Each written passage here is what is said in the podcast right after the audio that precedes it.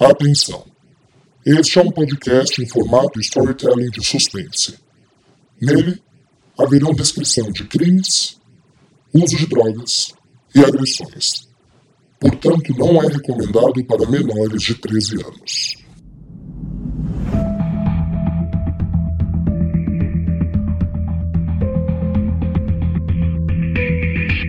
Olá, caro ouvinte. Seja bem-vindo ao 13º episódio de Sangue Meu. Eu sou Rafael Gama, autor e locutor dessa audionovela de suspense que você acompanha semanalmente episódios inéditos pelo Spotify, Deezer e Apple Podcasts.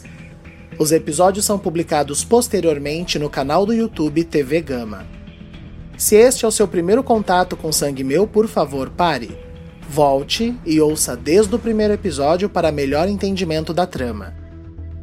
E antes de começar o episódio de hoje, aqueles breves recadinhos, lembrando que nós estamos no site do Benfeitoria para contribuições espontâneas. Se você não conhece o Benfeitoria, o Benfeitoria é um site de crowdfunding, ou seja, um local onde você coloca o seu projeto artístico, seu projeto que não tem algum tipo de patrocínio, e as pessoas podem contribuir para que esse projeto aconteça através de doações espontâneas. Você pode doar dentro de algum pacote estipulado lá, vocês vão ver que tem alguns valores fechados, e esses valores na descrição deles diz o que você pode pode ganhar doando esse valor, ou você também pode fazer uma doação espontânea do valor que você quiser. E eu sempre insisto em lembrar que é qualquer valor, pessoal. Se você puder doar 5 reais, 10 reais, não é pouco. Todo o valor arrecadado nós vamos fazer com que nós possamos oferecer para os atores melhores materiais técnicos para a gravação do podcast. Eu possa fornecer algum tipo de cachê pelo trabalho deles. Afinal de contas, é um trabalho semanal que exige não só uma dedicação artística, mas também tem todo um trabalho técnico de edição, de qualidade de som e tudo que for arrecadado eu quero retribuir a esse elenco maravilhoso que está fazendo um trabalho muito bacana bacana em contar essa história junto comigo. Então, por favor, seja você também um contribuidor através do site benfeitoria.com barra sangue meu. Lembrando que ao final de cada capítulo da novela, nós dedicamos o episódio aos nossos patronos, as pessoas que contribuem com esse projeto. Eu gosto de lembrar também que você pode contribuir com Sangue Meu de uma maneira gratuita. Como? Divulgando o podcast nas suas redes sociais. Parece que não, mas nós estamos chegando bem perto de 5 mil ouvintes apenas com divulgação em redes sociais. As pessoas não têm o costume ainda de ouvir podcasts no nosso país, então a sua indicação é muito importante para que gere a curiosidade na pessoa, para que ela possa de repente se interessar em algo novo. Então você pode contribuir. Divulgue Sangue Meu e coloque a hashtag com o nome do nossa audionovela nas suas redes sociais. E lembrando também, eu sempre gosto de reforçar que você pode me localizar no Instagram através do perfil arroba Gama, Rafael com PH, e lá você pode mandar a sua opinião, seus comentários. Eu fico muito feliz quando eu recebo os comentários de vocês. Eu sempre retribuo o que vocês escrevem para o nosso elenco, então saiba que não chega só em mim, todo mundo fica sabendo e nós ficamos todos muito felizes com o retorno de vocês. Me procura lá no Instagram, me adiciona, manda o seu comentário, eu vou responder sempre cada um de vocês com muita alegria. E agora, sem mais delongas, porque o episódio de hoje tem muita coisa para acontecer, vamos ao episódio 13.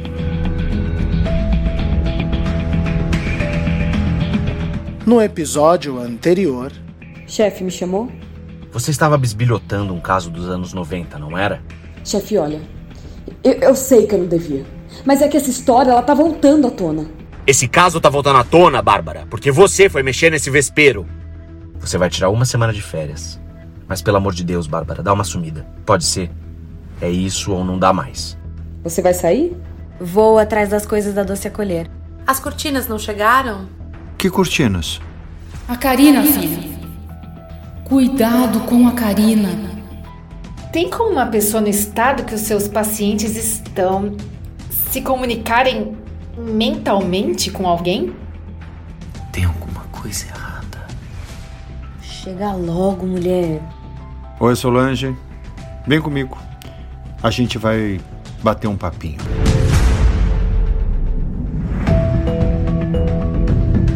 Sangue Meu, Episódio 13 Azar.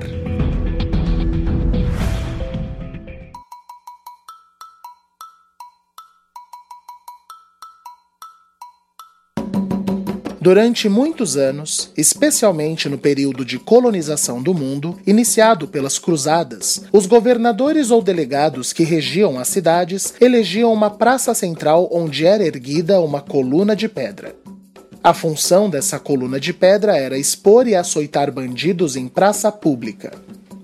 No Brasil, os governadores gerais determinaram tais praças, mas com a função de tortura de escravos que cometessem crimes como roubos, revolução, rebeldia ou tentativa de fuga. Essa coluna de pedra erguida em praça pública para a tortura de escravos chama-se Pelourinho. A mais utilizada do Brasil colônia ficava na então capital Salvador. A praça, localizada na frente da Igreja e Convento de São Francisco, centraliza o que hoje é o Centro Histórico de Salvador. Passear pelas ruas de paralelepípedos e construções coloniais do Pelourinho é imergir na fundação e na origem do Brasil. que coisa mais incrível! Meu Deus! De fato, não tem como não ficar embasbacado em sua primeira visita a este local. Bárbara estava deslumbrada não somente com a arquitetura, a conservação, mas com a pluralidade social de Salvador. A Bahia é um dos melhores microcosmos do que é o nosso Brasil. Ali, todos os tons de negros, pardos, brancos circulam, se dialogam e se respeitam harmonicamente. Temos também o sincretismo. Vemos freiras, candomblistas, capoeiristas, evangélicos, advogados, padres, pastores, pais de santos e ciganas circulando, todos devidamente paramentados, todos convivendo cosmopolitamente. O ser humano tem muito que aprender com a Bahia. Mas Bárbara tinha um grande desafio. O Pelourinho é um emaranhado de ruas, vielas, casinhas aglomeradas. E ela sabia, pela fama trazida por alguns policiais que vinham a São Paulo, que uma escolha mal feita de caminho e você poderia dar de cara com o outro lado do centro de Salvador. O lado dos pequenos criminosos, da marginalidade, do tráfico. Ao mesmo tempo, Bárbara pensava: Eu preciso conversar com alguém que mora aqui há muito tempo. Mas quem? Quem, meu Deus? Vai, Diogo, vai, Diogo, me ajuda. espero que eu não esteja com azar hoje. E seguiu ela, perambulando atenta. Karina estava dormindo em cima do peitoral de Júnior quando sua campainha tocou. Quer que eu atenda? Ai, não. Nossa, eu não tô esperando ninguém. Que estranho. Cambaleando, sonolenta e ainda com um certo rebote da quantidade de drogas e álcool consumidos naquela noitada, Karina jogou um robe em seu corpo e se dirigiu até a porta, checando em seu olho mágico quem seria uma hora daquelas. Puta merda! Do outro lado da porta, Adriano esperava e tocava a campainha mais uma vez. Karina olhou em seu redor. Na mesinha de centro, cocaína, canudos, espelhos, comprimidos de êxtase exprimidos. Estava um caos e Adriano não podia ver aquilo. Ela então abriu a porta e se esgueirou para fora rapidamente. Adriano? Tá tudo bem? Não, Karina. Olha, desculpa te incomodar assim cedo, mas eu não consegui dormir. E eu tentei te ligar algumas vezes, mas você não me retornou. Karina sequer se lembrava onde havia deixado o celular. Menino, eu não vi. Mas o que aconteceu? Eu posso entrar? Ah, amor! Melhor não. Tá um pesadelo aqui dentro. Tá tudo bem? Ah, eu decidi reformar minha cozinha, eles estão tirando azulejo, tá uma zona. Acho que por isso eu nem ouvi o meu celular. Mas me fala, o que, que você precisa? Eu vou ver minha mãe. Eu preciso conversar com ela. Eu tava te ligando só para você ficar ciente que eu chego no banco uma hora mais tarde. Mas eu fico depois do expediente sem problemas. Adriano, desculpa falar assim, mas você vai conversar com a sua mãe como se ela não responde? Sinceramente, Karina, olha para uma pessoa que outro dia deu um passe espiritual na minha mãe, eu acho estranho você questionar isso. Ele tinha razão. Ai, desculpa. Desculpa, tá? Foi completamente insensível da minha parte. Faz o seguinte: Eu vou com você. Não precisa, Karina. Eu só queria te avisar para não te deixar preocupado igual ontem. Eu vou sozinho. Adriano, por favor, eu faço questão. Não me custa nada. E você nitidamente precisa de companhia. Me dá uns 10 minutos. Faz o seguinte: sabe aquela cafeteria aqui na esquina da rua? A L'Atelier? É essa mesma. Eu amo aquele lugar. A melhor coisa que abriu na Pompeia. Vai lá, pega dois cafés pra gente e um croissant com geleia de framboesa que eles vendem que eu adoro. Aí avisa o Bruno, o dono de lá, que eu passo para pagar à tarde, tá bom? Daí a gente vai tomando café no carro a caminho. Eu vou só me trocar. Te encontro na frente da Latelier, pode ser? Tá, pode ser. Eu te espero lá. Karina entrou e saiu desesperada procurando por seu celular. Revirou a bagunça da sala, a bagunça da cozinha, mas nada dele aparecer. Ô, oh, cabeça! Me ajuda!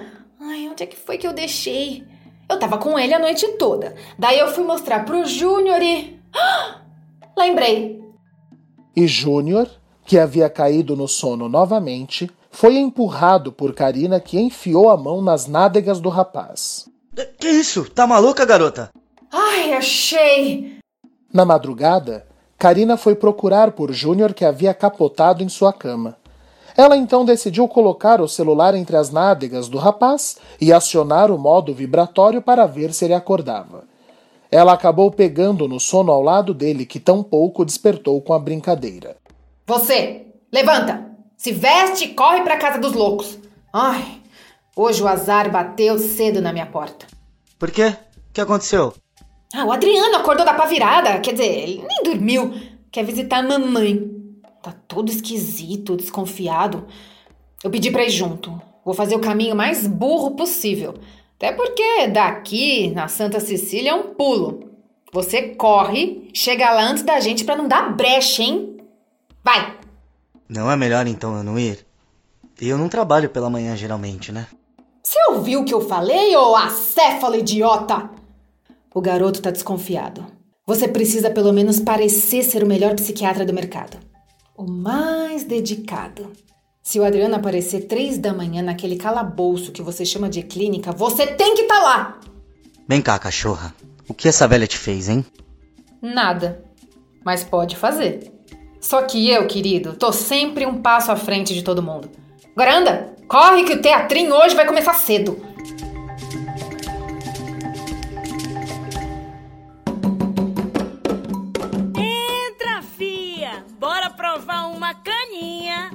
Bárbara havia chegado na frente da tradicional Catedral Basílica. Ali, num movimentado calçadão, havia uma pequena cachaçaria altamente frequentada. O local estava lotado e eram nove horas da manhã. Dentro, tonéis de madeira com diversos envelhecimentos diferentes de aguardente, as populares pingas, algumas inclusive saborizadas. Turistas enlouquecidos pelos fortes aromas e sabores degustavam e compravam suas garrafas ou doses. Ali na frente, um pequeno grupo de mulheres negras deslumbrantes em suas indumentárias brancas, tipicamente associadas aos belos rituais religiosos de candomblé, com seus coloridos colares e seus impecáveis turbantes, conversavam animadamente com os turistas, oferecendo fotos por uma contribuição financeira. Foi uma delas, a mais jovem animada, que viu Bárbara e resolveu acolhê-la. Chegue! Se aveste não, linda! Eu sou Cissa! Era uma oportunidade de aproximação. Bárbara sabia que se fosse vista como policial, afastaria as pessoas. Então era oportuno se passar por turista. Oi, Cissa, eu sou a Bárbara, tudo bem? Vocês são lindas. Oxe, eu não sei, mas tu também é uma boneca, viu? Deus te crie, coisa mais linda. Conhece Salvador já? Não, ainda não. Eu cheguei ontem à noite. Ah, pois chegue. Venha fazer uma foto com as baianas. Qualquer coisinha já ajuda a nossa arte, viu, linda? Ah, claro. E Bárbara deu 10 reais para a moça que pediu para um menino delas bater algumas fotos com o celular de Bárbara. Olhe, veja isso. É ver que tô com uma modelo. Imagina. É, e você mora aqui no Pelourinho? Nascida é criada. E tu veio curtir um tempo aqui? Ah, tão fora de temporada, hein? Menina, a minha avó era baiana, ela sempre falava daqui. Ela já faleceu. Hum, Deus a tenha, Flor. Amém. Mas eu tinha tanta curiosidade. Tem um lugar que ela frequentava que eu queria muito achar. E eu sei que era aqui no Pelourinho. Ah, mas me diga que lugar é esse que eu conheço aqui, feita a palma de minha mão. Chamava a comunidade Doce Acolher. O semblante de Cissa mudou. Os olhos dela regalaram surpresa. Gente, eu tô é toda arrepiada. Eu não ouço falar esse nome desde moleca. Mas não é assunto bom não pra ficar chafurdando, viu, Flor? Jura? E, e o que, que você sabe sobre isso? Olhe, eu não posso perder tempo com prosa não, linda. Mas se tu me pagar uma cachaçinha, eu te separo um 10 minutos, hã? Mas agora são nove da manhã. Ih, eu pedi hora, foi? Bora, venha.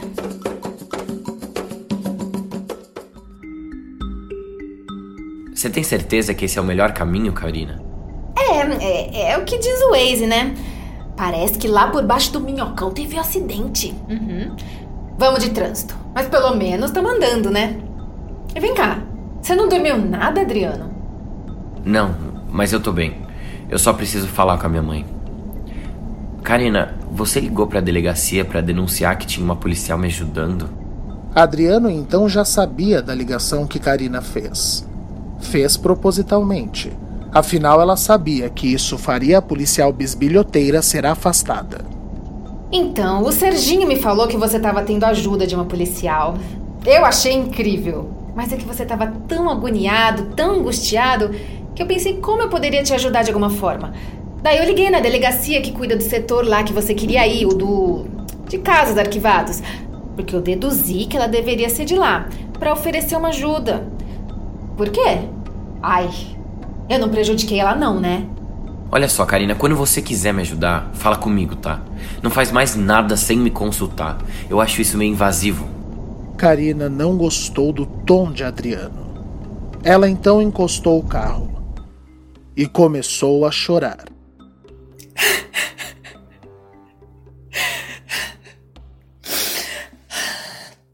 Eu sou uma anta mesmo. Eu não faço nada certo, meu Deus.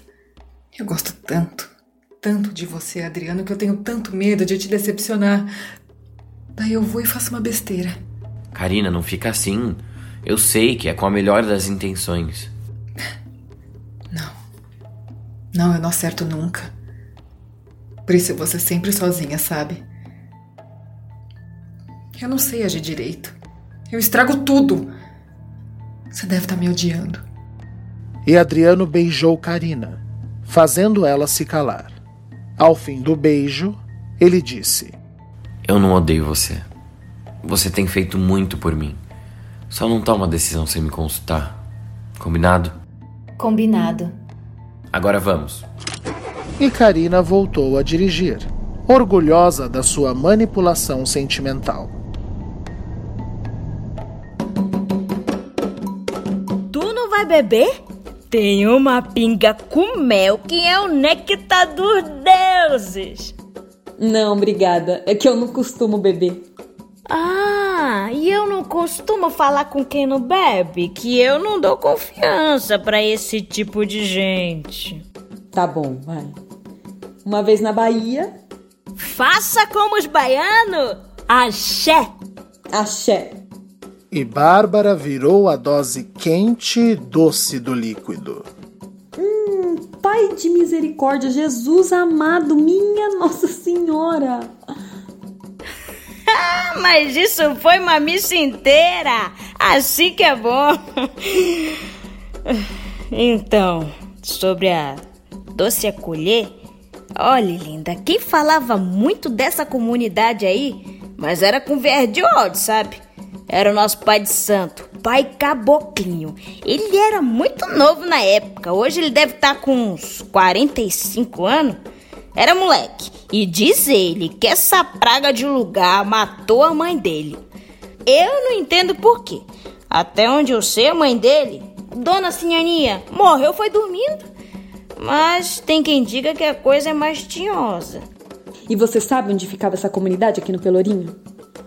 Será que você pode me levar lá? Ah, não tem mais nada lá. Era atrás da República de Arte de Aninha Franco, mas hoje é comércio. Lá não adianta de nada te levar. Agora eu posso te levar na casa de Pai Caboquinho.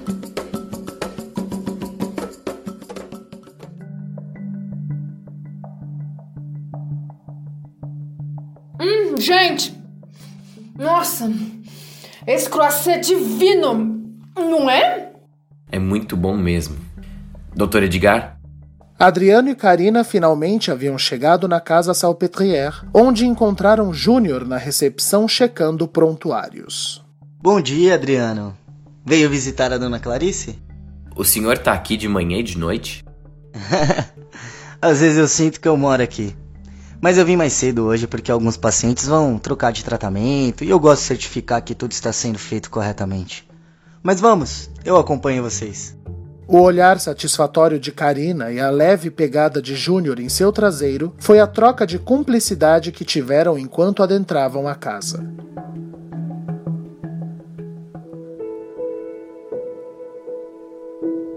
Em seu quarto, Clarice estava se sentindo melhor, mas se mantinha catatônica. O estado inerte que ela vinha simulando fez Júnior diminuir drasticamente seus medicamentos. Ela acordou naquele dia sentindo suas pernas. A boca formigava bem menos. E ela testou a sua mandíbula que já respondia a estímulos musculares. Ainda assim, ela fingiu não conseguir e havia sido alimentada por soro. Um dia depois do outro. Um dia depois do outro. Oi, mãezinha. Meu filho. Clarice se controlou para não virar o rosto para Adriano. Manteve-se parada em sua cama. Ela tem reagido, doutor? Ainda não consegue dominar a mastigação, mas eu tenho diminuído os medicamentos psicotrópicos e testado reações. Creio que em alguns dias ela apresente reações voluntárias ou mesmo alguma crise que aponte o grau de sua situação. Eu quero conversar com ela, por favor. Claro. Doutor, você nos deixa sós?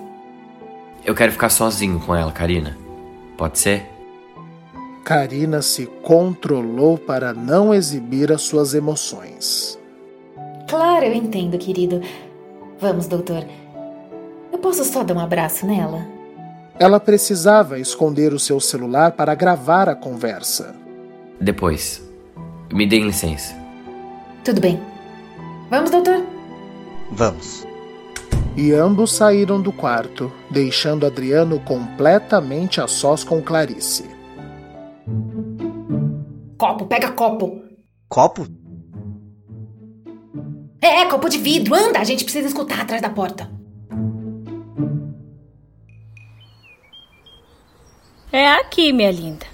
Deixa eu chamar ele. Vai, Caboquinho!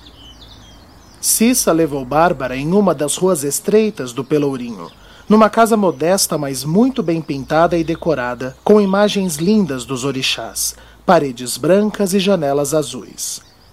Mas a voz de pai Caboclinho não veio de dentro da casa. Ele estava atrás delas, sentado relaxadamente sobre uma mureta, fumando seu cigarro. Como vai, dona policial? E Bárbara se arrepiou da cabeça aos pés.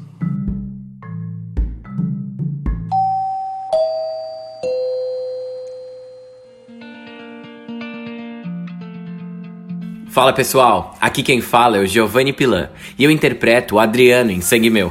Quer que a sua empresa apareça aqui como apoiadora do nosso podcast? Entre em contato pelo e-mail contatotvgama@gmail.com e consulte os valores.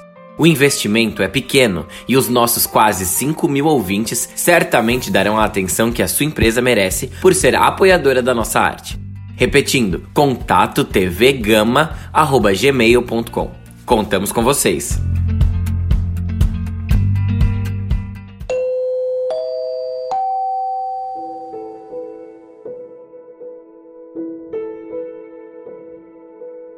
Na casa Salpetrière, Adriano localizou o mecanismo da cama e ajustou para que a sua mãe pudesse olhá-lo. Clarice estava usando todas as suas forças para não reagir emocionalmente. Se controla, Clarice. Eu não posso pôr tudo a perder de novo. Adriano arrastou uma cadeira e ficou de frente com sua mãe. Pegou em sua mão e a olhava fixamente.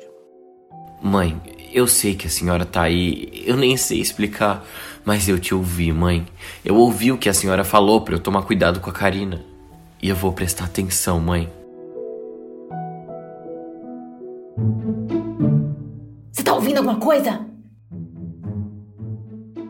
Do lado de fora, Karina e Júnior estavam pateticamente encostando as orelhas em copos que estavam encostados na porta como duas crianças em busca de fofocas. Eu ouvi uma cadeira sendo arrastada. E Karina lascou um tapa na cabeça de Júnior. Ai! Isso deu pra ouvir até sem copo, seu imbecil! Mãe, eu de verdade não acho que a Karina seja uma pessoa ruim. Ela gosta muito de mim. Eu acho só que ela confia numa pessoa que não merece confiança. Adriano, a pessoa que não merece confiança é a própria Karina. Mas eu vou ficar atento. A minha desconfiança é esse médico. Eu vou te tirar daqui, mãe. Mas eu preciso de provas. E eu vou conseguir. Provas para fechar esse lugar se esse cara estiver fazendo mal para a senhora. Assim ninguém mais vai sofrer aqui. E aí? Karina, as paredes são grossas, as portas são pesadas. Nossos pacientes gemem, gritam. Precisa ser a prova de som. Não vai dar pra ouvir nada. Esse copo no seu cu! Ah, vou pra cozinha pegar algo para comer. E Karina saiu como uma criança birrenta. Agora, mãe, a senhora foi visitada por uma mulher chamada Bernadette. Ele sabe. Graças a Deus, graças a Deus. E ela disse que você falou uma frase. Você disse que o Augusto estava vivo. Eu preciso que a senhora concentre toda a sua força e energia na sua mão. Se isso for verdade, mãe, aperta a minha mão. Eu consigo. Eu sei que eu consigo. Aperta, Clarice. Aperta. E a mão de Clarice agarrou a mão de Adriano, que ficou emocionado. Isso, mãe. Isso. A gente tá conversando, mãe. A senhora não tá louca. Eu tô aqui com a senhora.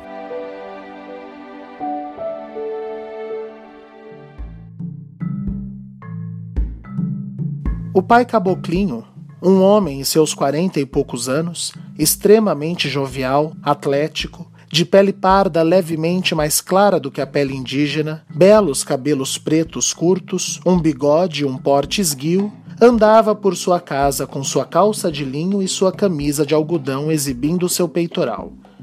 Era um homem encantador, mas de um comportamento sobrenatural. O jeito que ele falava parecia que detinha todo o conhecimento do mundo. Essa imagem do chumaré foi minha mãe que me deixou. A maioria delas, na verdade. Mas essa ela me disse quando eu tinha para base de uns oito anos. Ela disse: Vitinho, esse Oxumar vai te guiar. Pergunte para ele sempre. O Xumaré é a força que move os astros. Ele vai te mover. O Xumaré é nervoso, mas é extremamente inteligente, extremamente eloquente. Ele tem uma vibração sexual. É puro ímpeto. Eu sinto o Xumaré em mim. Como é que você sabe que eu sou policial? Caboclinho virou para ela e a encarou de perto. Algo nele era extremamente atraente e ao mesmo tempo intimidador. Eles falam comigo, não só os orixás, mas o povo que já foi. Eu sabia que esse dia ia chegar, que alguém ia vir atrás de saber daquele traste do Augusto Belisário. Bárbara se arrepiou mais uma vez. Isso e o fato que tu anda pela rua olhando demais pros lados. Como quem tá invadindo casa de bandido. Anda, venha tomar um suco de graviola comigo. Eu tenho muito para te falar. Tudo bem. Então, Augusto Belisário, o cara que estava com a senhora naquele acidente de carro, sobreviveu ao acidente. Ele já sabe do acidente, que bom. Ele está chegando perto sozinho. Muito bem, meu filho. Eu só vou te fazer mais uma pergunta, mãe. Eu imagino quanto a senhora está se esforçando para me responder. Só mais essa. O Augusto é meu pai? É agora ou nunca. E lentamente, mas com muita força, Clarice apertou a mão de Adriano, confirmando as dúvidas do rapaz.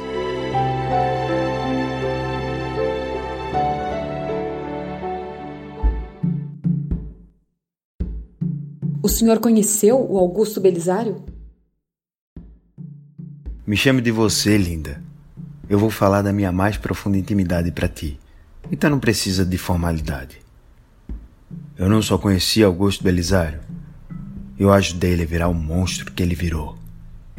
E essa minha dívida é a maior penitência que eu carrego na minha alma. Desculpa. Eu. Eu não entendo. É que eu não sei muita coisa do Augusto.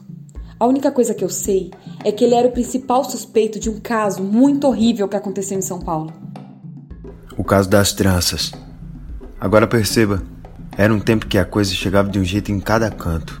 Hoje, se tu quer saber de um nego, tu joga no Google do teu celular e papum, tem tudo. Naquela época, a gente tá falando de anos 80. Se não fosse destaque no Jornal Nacional e por um bom tempo, a gente só prestava mais atenção quando era caso local. E a gente aqui nunca foi muito de prestar atenção em noticiário policial.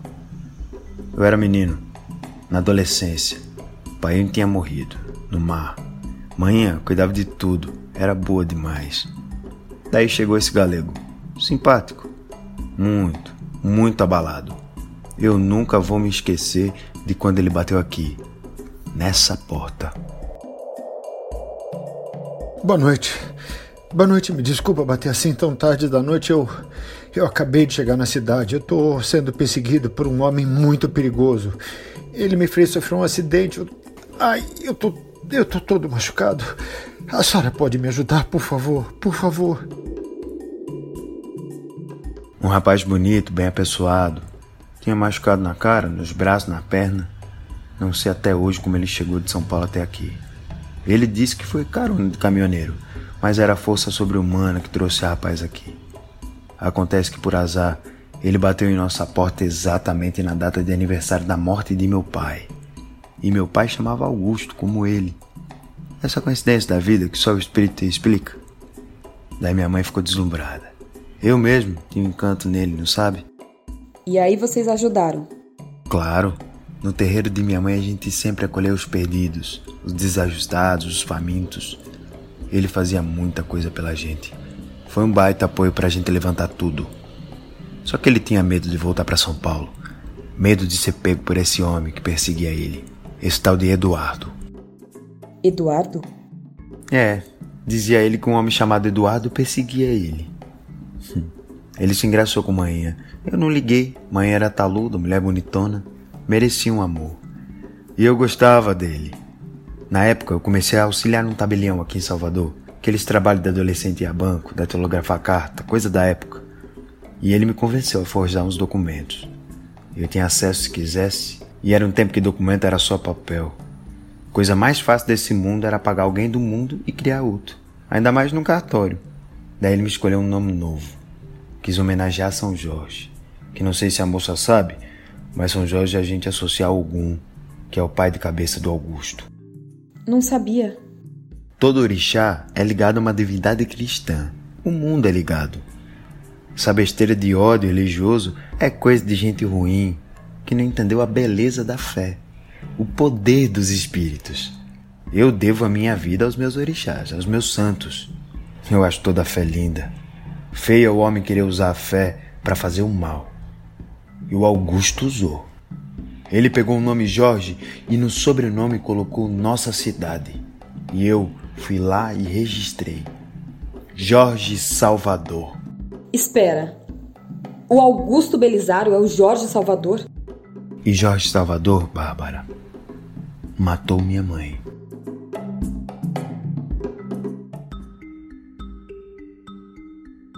Na casa Salpetrière, Karina entrava no quarto 25, onde sua mãe estava sentada para tomar o seu café. Oi, meninas! Hum, pode deixar que eu dou o café dela. Ai, eu tô morrendo de saudade. E as enfermeiras saíram, deixando Karina com sua mãe, que olhava para ela ferozmente. Não me olha assim. Hoje eu tô tendo um dia péssimo. Tem dia que a gente acorda com azar. Não é, mamãe?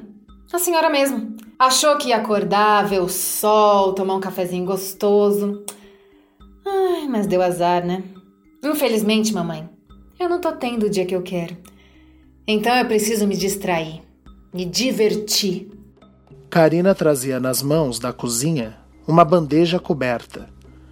Ela primeiro foi no aparelho de som e colocou o seu Chopin para silenciar a mãe. Quando ela tirou a tampa da bandeja, uns dois a três quilos de gordura de porco crua estavam nela. Tá com fome? A mulher travou na cadeira. Karina pegava nacos de gordura e tentava empurrar goela abaixo de sua mãe, que não abria a boca. Escuta aqui, sua gorda nojenta! Ou come igual uma boa menina, eu vou te dar um remedinho para a senhora voltar a raciocinar no Natal. Por mim? Abre a boquinha. E relutante, enojada, mas sem conseguir reagir, a mãe dela abriu a boca e uma colherada de gordura crua lhe desceu garganta abaixo.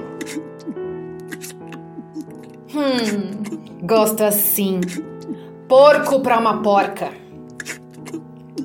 Uma porca que deixava o maridinho comer a filha em silêncio.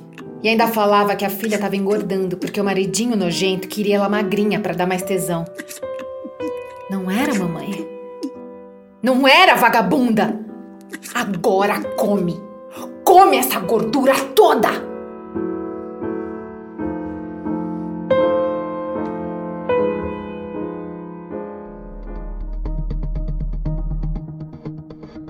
Adriano saía do quarto de Clarice quando ligou para Sérgio. Fala, filhão. Assim que eu chegar no banco, eu preciso falar com você. Beleza. Aconteceu alguma coisa? Aconteceu muita coisa.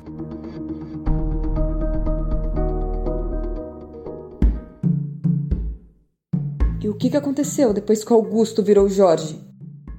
Ele casou com a minha mãe. E foi quando minha mãe foi ficando doente cada vez mais fraquinha. Os médicos diziam que era estafa, era depressão. Ela não fazia nada. Eu achei muito estranho. Minha mãe era agitada, jovial. Daí chegou um tempo que ela não cuidava mais de nada não, sabe? E eu ainda era de menor. O Jorge fez ela passar as coisas pro nome dele, dizendo que ela não precisava ter tanta dor de cabeça, que tinha que focar na saúde dela. E eu na época achei que ele estava certo.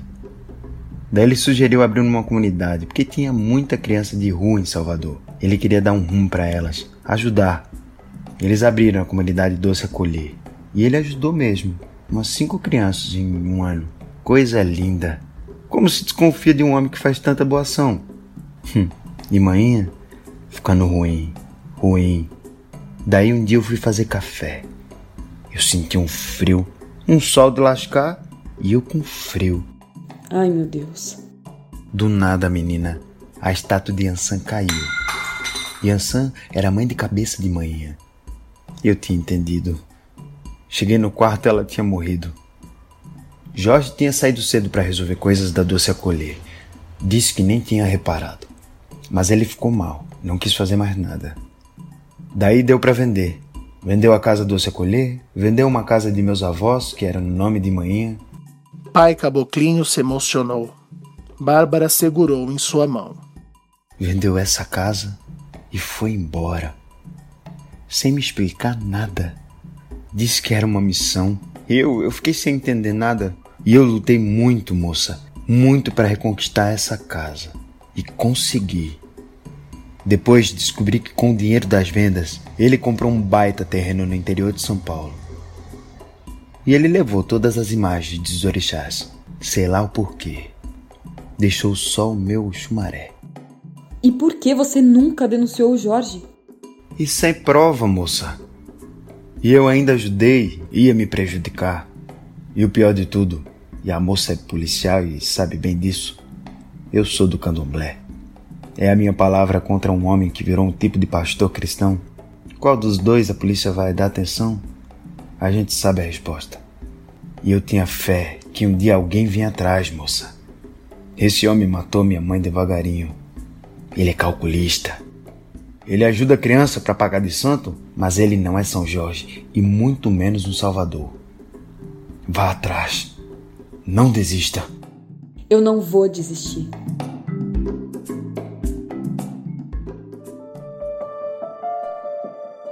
Na saída, Bárbara recebeu uma ligação de seu chefe. Bárbara, se divertindo por aí? Nossa, chefe, parece que eu tô aqui há um mês de tanta coisa que eu já fiz. Que bom.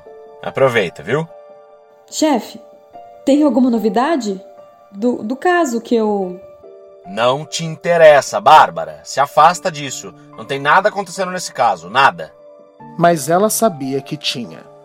E ela estava cada vez mais perto. O senhor tem razão. Até mais, chefe. Até mais. Só que do outro lado da linha, o delegado Tavares estava com dois policiais de Ribeirão Preto em sua sala. Ele tinha, sim, novidades do caso. Quer dizer que esse Adriano Alvarenga foi em Ribeirão Preto atacar uma mulher chamada Bernadette? Eu sei quem é esse Adriano. Ele entrou em contato com uma policial nossa que está de licença. Eu ajudo vocês.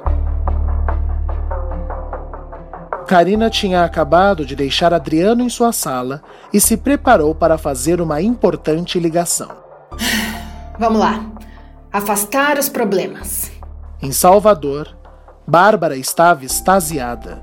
Não sabia nem por onde começar, se ligava para Adriano, se ligava para Solange.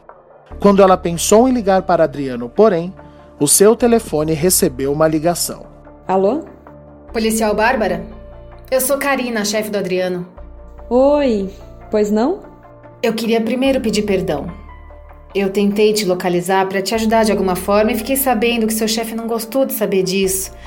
Olha, foi muito sem querer. Não, imagina. Tá tudo bem, acontece. Mas você queria falar comigo? Bárbara, é, é sobre o Adriano.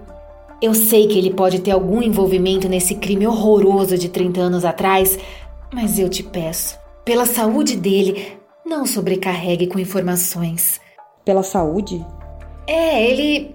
Ele tem tentado. Ai, meu Deus. Eu fico tão mal de falar sobre isso. Não, não, pode falar. Ele tá lutando para se livrar das drogas, Bárbara. Claro, se você perguntar, ele vai negar. Mas você é policial, sabe bem como é essa gente. É ardilosa, esquiva. É, eu sei. E toda vez que ele descobre alguma coisa, ele fica ansioso, nervoso. E tá que ele usar essas porcarias de novo. Ontem para hoje mesmo ele nem dormiu de tanta droga. Jura? Se ele te procurar, pergunta para ele se ele dormiu. Você vai ver a situação. Mas se possível, passa as coisas para mim, que eu sei como chegar nele aos poucos e te repasso o que for preciso. Nossa, tá bom.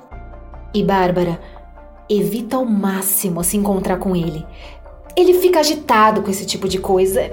E você, policial, só deixa ele mais atiçado. Por favor. Tá bem, é, obrigada, viu? Obrigada por me avisar. Ah, imagina. No que eu puder ajudar, conta comigo. E Karina desligou feliz da vida. Do outro lado, Bárbara tentou ligar para Solange. Gente, só chama. Não é possível. Será que ela tá dormindo ainda?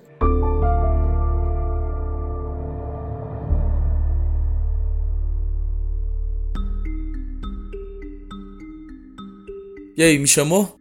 Serginho, eu falei com a minha mãe. O Augusto Belisário, lembra? Ah, o cara do acidente. Ela disse que ele é o meu pai e que ele tá vivo. Mas seu pai não era um tal de, de Eduardo? Pois é, isso tá me deixando confuso também. Mas olha só, o doutor Edgar tá mentindo para mim sobre a minha mãe. Sério? E aí? Tenta descobrir tudo que você puder sobre esse cara. Me ajuda a desmascarar esse impostor. Certo, fechou. Eu vou atrás. Eu vou ligar pra Bárbara agora. Obrigado, meu amigo. E Sérgio saiu tirando um sarro. Hum, vai ligar pra Crash. Adriana? Oi, Bárbara. Bárbara, eu falei com a minha mãe. Como? Primeiro aconteceu num sonho e depois foi por aperto de mão. Não fazia muito sentido, mas batia com o que Karina disse. Jura? E, e aí? Ela disse que o Augusto tá vivo e que ele é o meu pai. Calma, Adriano, você parece ansioso. É, tá tudo bem? Você dormiu bem? Não, eu nem dormi. Mais uma prova. Adriano, muito obrigada por me falar. Eu vou atrás disso. Agora você descansa. Deixa a investigação comigo, tá bom? Tá, mas você me avisa. É claro que sim. E Bárbara desligou, triste pelo rapaz. Ela então ligou mais uma vez para Solange. Nossa, gente, nem no WhatsApp ela entrou. Queria tanto falar com ela antes. Que azar. Bárbara mandou algumas mensagens para a amiga e fez então a terceira ligação que precisava. Alô? Bernadette? Aqui é a policial Bárbara. Oi, Bárbara. O Jorge já entrou em contato com você? Já, já, mas eu não tô preocupada com o Jorge. Eu tô preocupada com você. Comigo? Bernadette, escuta. Eu tenho fortes suspeitas de que o Jorge é o Augusto. Quê? Não, isso é, isso é impossível. O Augusto tá enterrado. Ele era o melhor amigo do Jorge. É a razão de toda a fé dele. Que história é essa? Eu sei, eu sei, Bernadette. Parece que não faz sentido nenhum. Mas por favor, eu te peço. Investiga, Bernadette. Não existe Jorge antes do Augusto Belisário. Um surgiu depois do outro. Procura provas. O Jorge, ele surgiu em Salvador. Casou com uma mulher e tirou tudo dela. Você tá mentindo. Bernadette, esse homem tá te enganando. Escuta aqui, sua policial de meia tigela. Jorge salvou a minha vida. Ele é um santo, um anjo na terra. Ele faz isso para esconder crimes, Bernadette. Isso é mentira! Eu não quero mais falar com você. Não me ligue mais. Agora eu só falo com você com um mandato. Passar bem. E Bernadette desligou transtornada. Cadê você, Solange?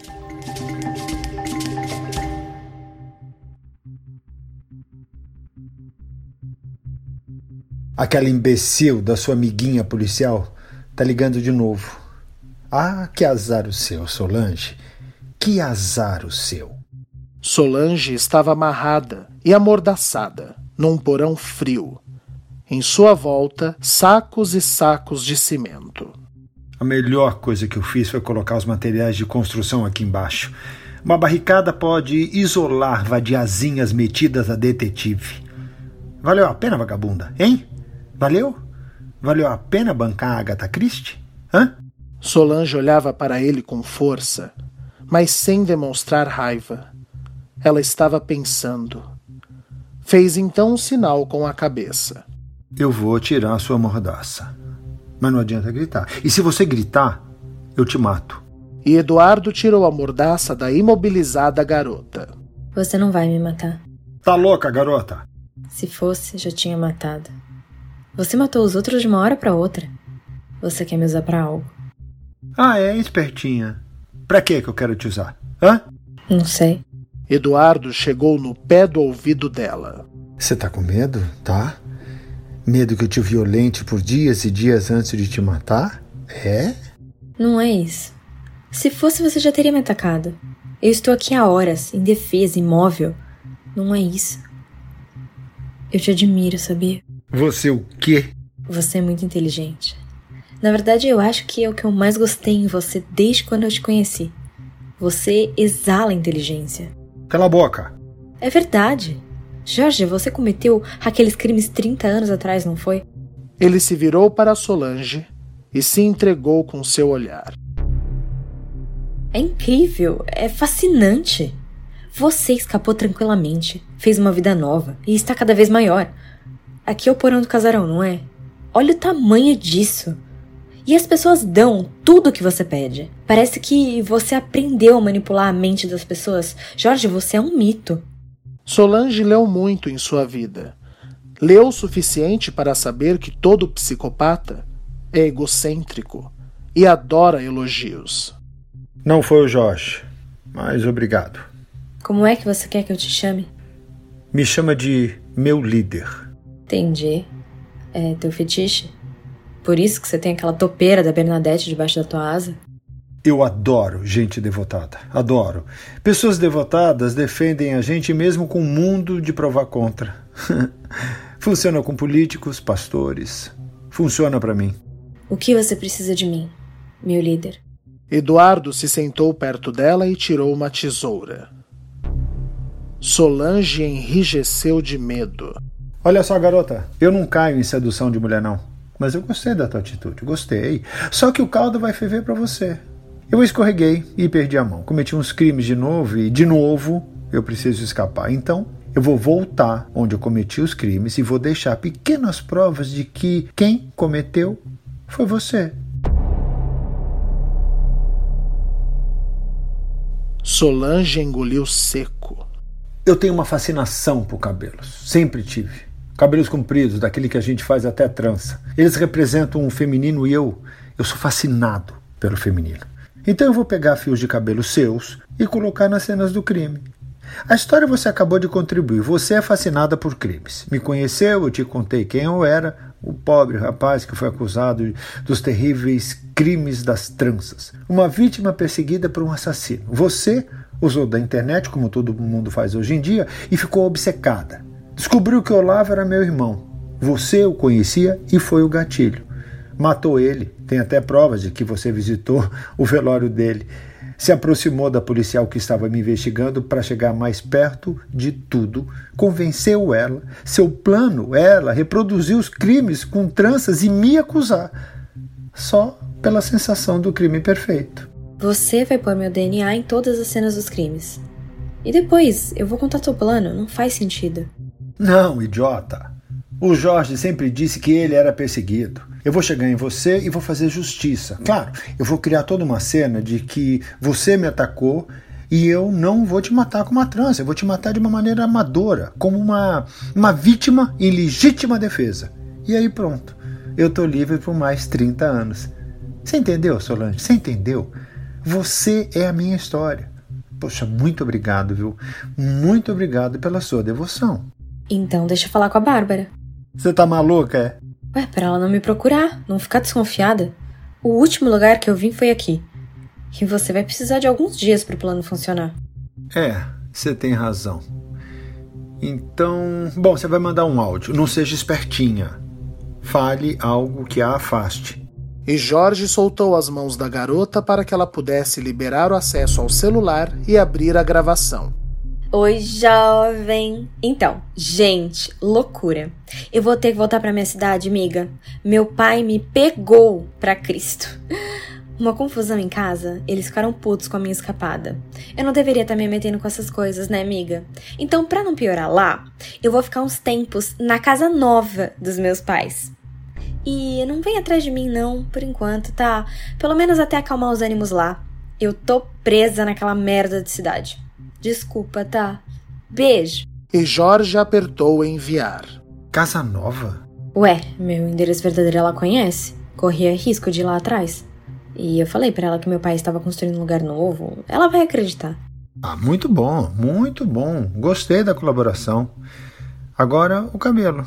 Ai, posso arrancar? Nem me dá uma tesoura. Eu tiro um tufinho na mão. Eu tenho agonia de tesoura. Que história é essa? Meu líder, eu tô colaborando. Eu arranco, por favor. Anda logo. Solange arrancou um pouco de cabelo de sua nuca e lhe entregou, sendo amarrada novamente. Nada de gracinhas, hein? Nada de gracinhas. Em Salvador, Bárbara ouviu o áudio de Solange confusa. Tem algo errado. Tem algo muito esquisito nesse áudio. Casa nova? E ela me chamou de jovem. Eu vou passar a noite toda ouvindo isso.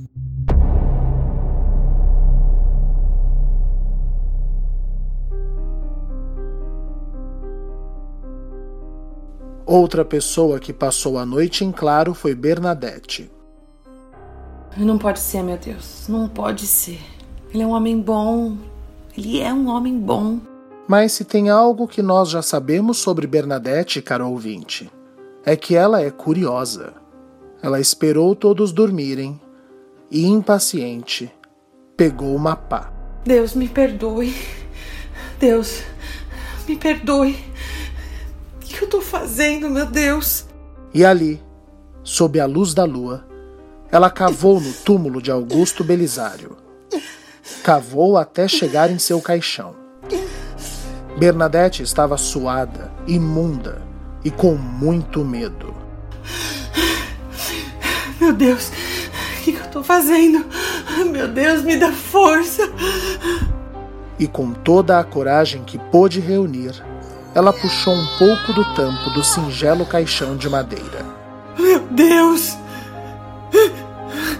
Meu Deus! O que é isso? Dentro dele, várias imagens de orixás repousavam descascadas pelo tempo. Fim do episódio. Participaram deste episódio Aline Penteado, Eduardo Martini, Giovanni Pilan, Ellen Kazan, João Paulo Lourenço, Júlia Zan, Mariana Guazelli, Rafael Alvim, Tássia Melo, Vitor Nono, Lia Benacon e Zé Gui Bueno. Sangue Meu não seria possível sem o apoio de nossos patronos. Hugo Sanches Ribeirinho, Aparecida Zanqueta de Melo, Rúbia Rodrigues, Cláudia Regina Sanches Ribeirinho e Leonísia Maria Medeiros Santos. A cada um de vocês o nosso muito obrigado. Se você quiser também ser um patrono de nosso projeto, acesse benfeitoria.com barra sangue meu e doe qualquer valor. Para contato com a produção, favor enviar e-mail para contato tvgama@gmail.com. Repetindo, contato tvgama@gmail.com. Para falar diretamente com o autor, favor localizá-lo através do Instagram no perfil arroba o Rafael Gama. Rafael com PH. Repetindo, arroba o Rafael Gama. E não se esqueça, você pode contribuir e muito com Sangue Meu divulgando o nosso podcast em suas redes sociais. Utilize a hashtag Sangue Meu para que nós possamos localizar a sua contribuição na publicidade do nosso projeto. Eu espero todos vocês na próxima semana com mais um episódio incrível da nossa audionovela. E mais uma vez, muito obrigado por vocês ouvirem cada um de nossos episódios e estarem comigo até aqui. Eu vejo vocês semana que vem. Até lá! Tenham todos uma excelente semana.